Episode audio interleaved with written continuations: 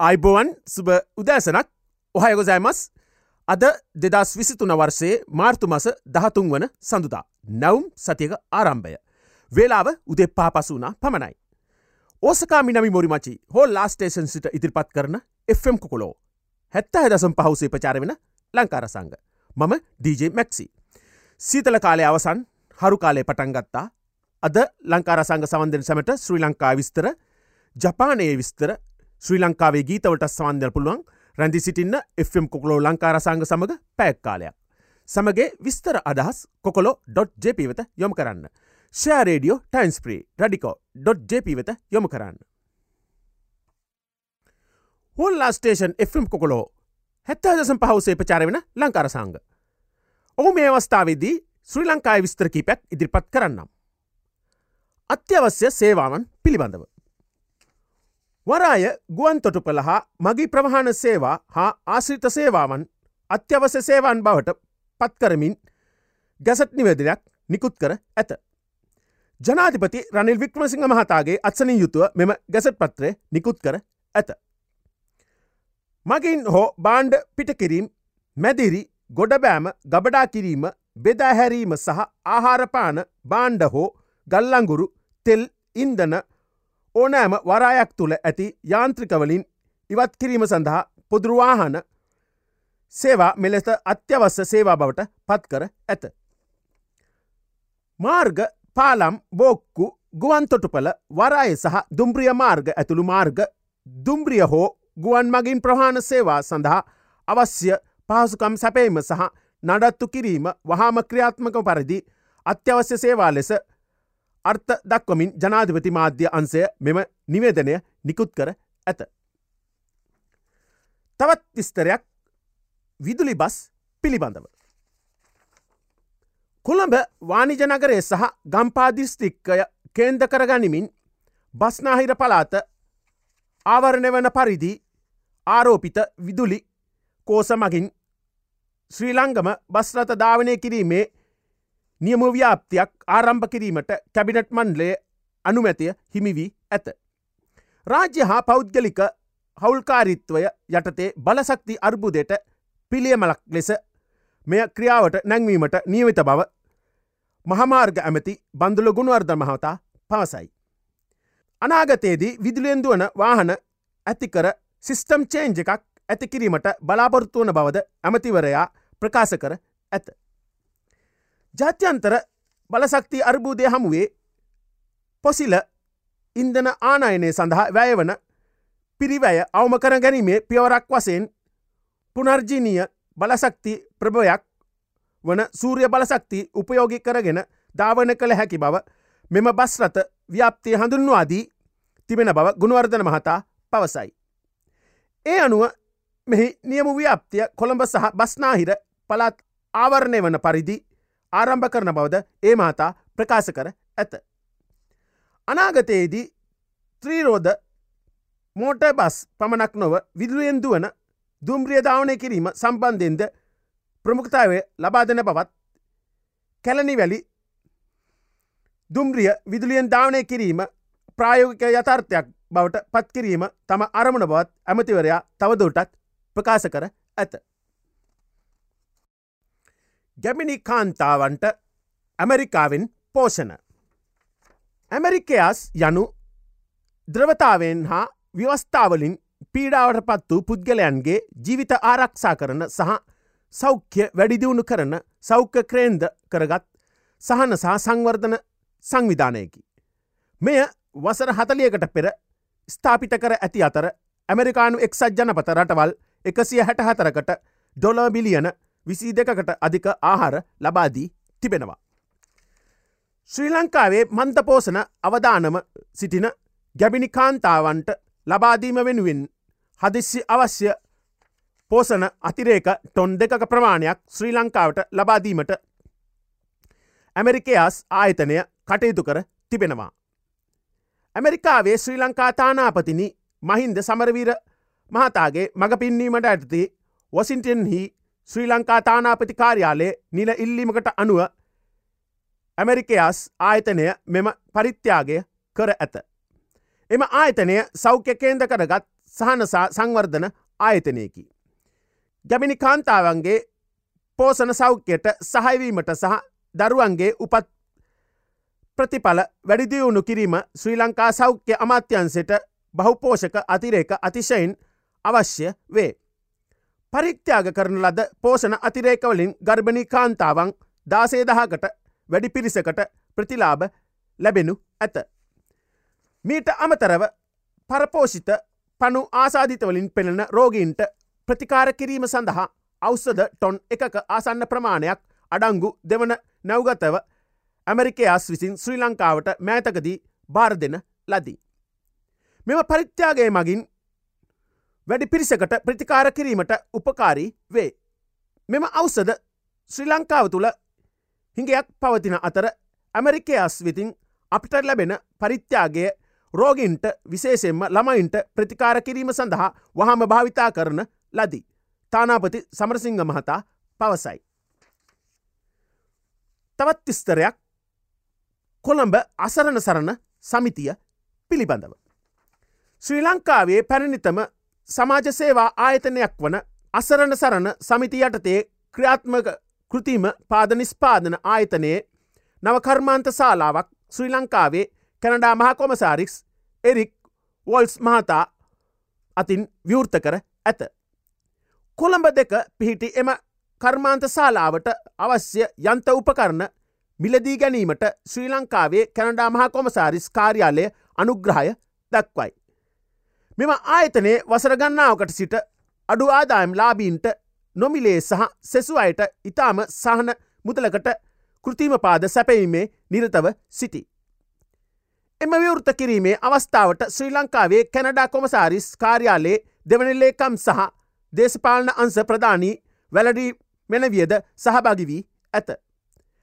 වසර එකසිය අනුවක ඉතිහාසයකට හිමිකම් කියන කොළඹ අසරණ සරණ සමිතියේ සුවච්චා අධ්‍යක්ෂ මණ්ඩලයකින් පාලනය වේ. චීනයෙන් සුභ ආරංචියක් පිළිබඳව. දැනට නයබරකට මුහුණදී ඇති රටවල් වල පලදායි ආකාරයකින් උපකාර කිරීම සඳහා ගන්නා ලබන බහුපාර්ෂික ප්‍රයත්නයන්ට සහභාගිවීමට චීනය විවෘත්ත බව චීන අගමැති ලී කෙකියන් පවසයි. චීන අග්‍රමාත්‍යවරයාගේ ජාත්‍යන්තර මූරිය අරමුදරේ ප්‍රධානීන් ක්‍රිස්ටලීනා ජෝජියෝවා මහත්මිය සමඟ දුරකතන සාකච්ඡාවට එක්වීන් මේ බව ප්‍රකාශ කර ඇත.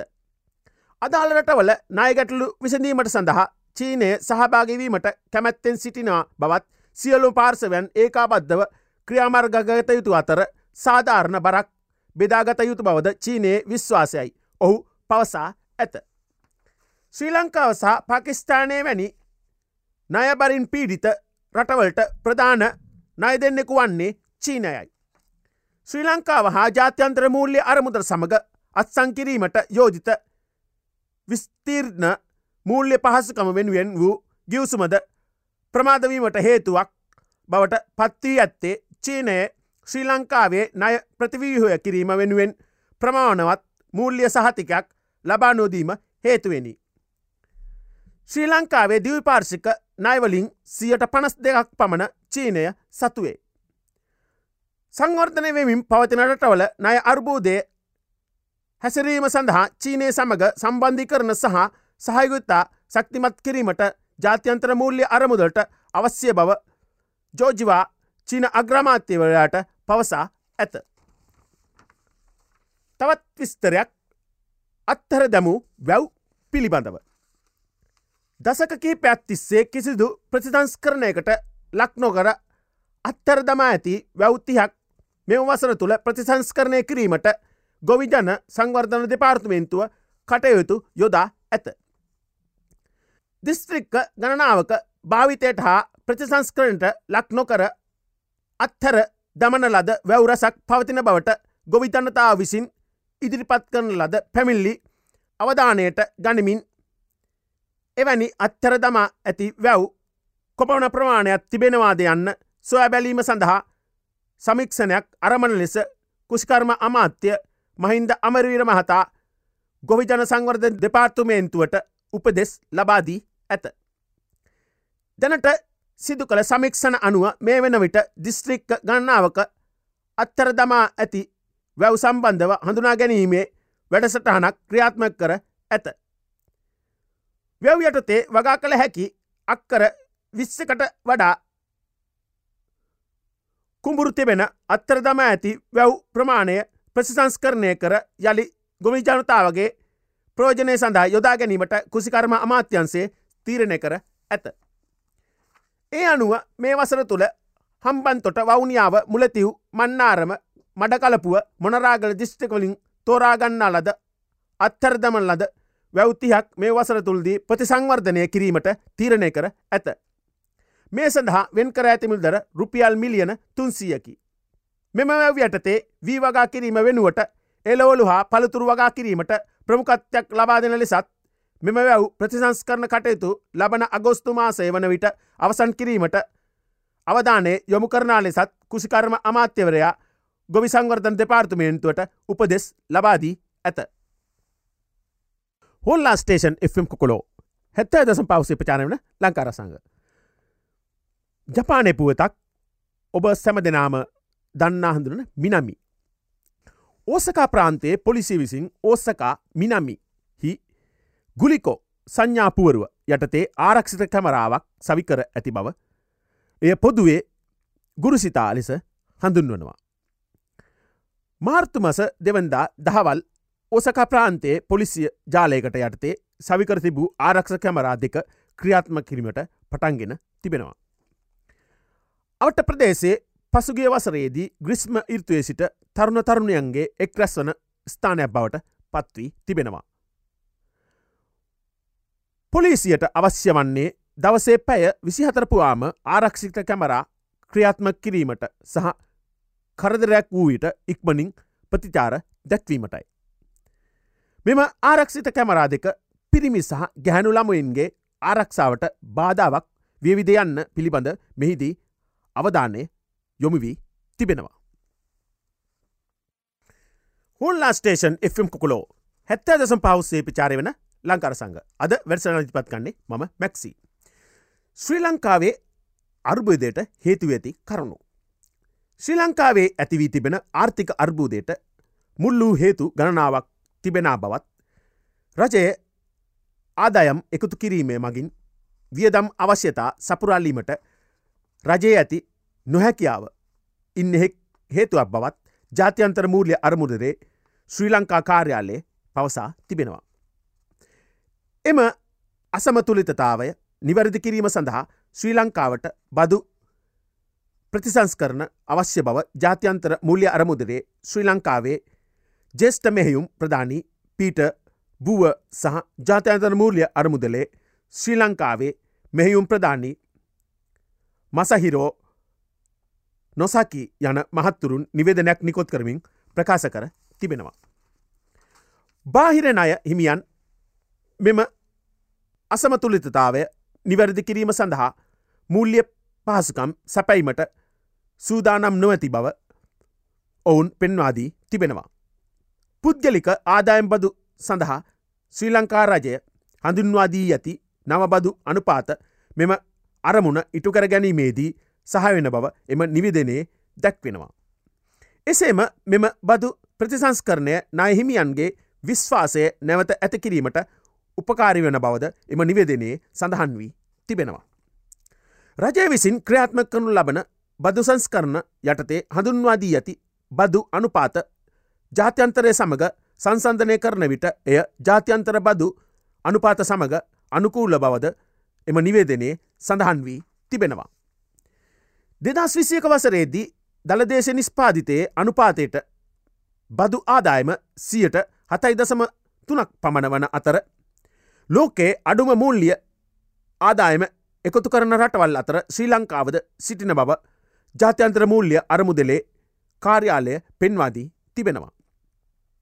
අත්‍යවශ්‍ය වීදම් සඳහා රජයට අරමුදල් සොයා ගත හැක්කේ සුදුසු බදු ප්‍රතිසංස් කරන ක්‍රියාත්ම කිරීමෙන් පමණක් බව එම නිවේදනේ දැක්වෙනවා. නමුත් දිලිඳුවා වඩාත්ම අවධානමට ලක්වී ඇති පාර්සව ආරක්ෂා කරමින් බදු අයකර ගැනීමේ ආර්ථික වර්ධනයකට හිතකර ආකාරයෙන් සිදු කළ යුතු බව මසහිරෝ නොසකී සහ පීට බූව යන මහත්තුරුන් පෙන්වාදී තිබෙනවා. එසේම රජයවිය දම් සඳහා අරමුදල් සොයා ගැනීමට බදු ප්‍රසිතන්ස් කරන ක්‍රියාත්ම කිරීමේදී දෙරිය හැකි පුද්ගලයන්ගේ ප්‍රමාණවත් දායකත්වයක් ලබා ගැනීමද වැදගත් බවද සඳහන් වී තිබෙනවා. හොල්ලා ස්ටේෂන් FM කුකුලෝ හැත්තෑ දසම් පහවසේ ප්‍රචාරවන ලංකාර සංග අදත් පැක් කාලය නිමාට පත්වෙනවා. හරු කාලය පටන්ගත්තා උපාදි සමය. ජපන් නාමෙන් සොසුගියෝ ජිකි ලෙස හඳුන්වනවා. හෙට වයිඩ්ඩේ මතක් කිරීමක් පමණයි. කපුම් පරාග ඉතාමත් අධික පැතිරියන කාලය කපුන් ඇලල්ගී අය ප්‍රවේශම් වන්න. එලිමහන්ට යන විට සෞඛ්‍යනීතිරීති පිළිපදිමු. සැමට සුභ සතිකට ආසිරිපතමින් සමුගන්නා මම මැක්සි. බයිබයි!